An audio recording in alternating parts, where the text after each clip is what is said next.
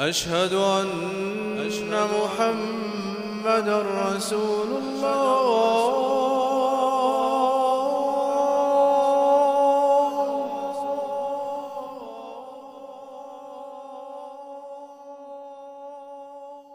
Le témoignage que Mohammed est le messager d'Allah.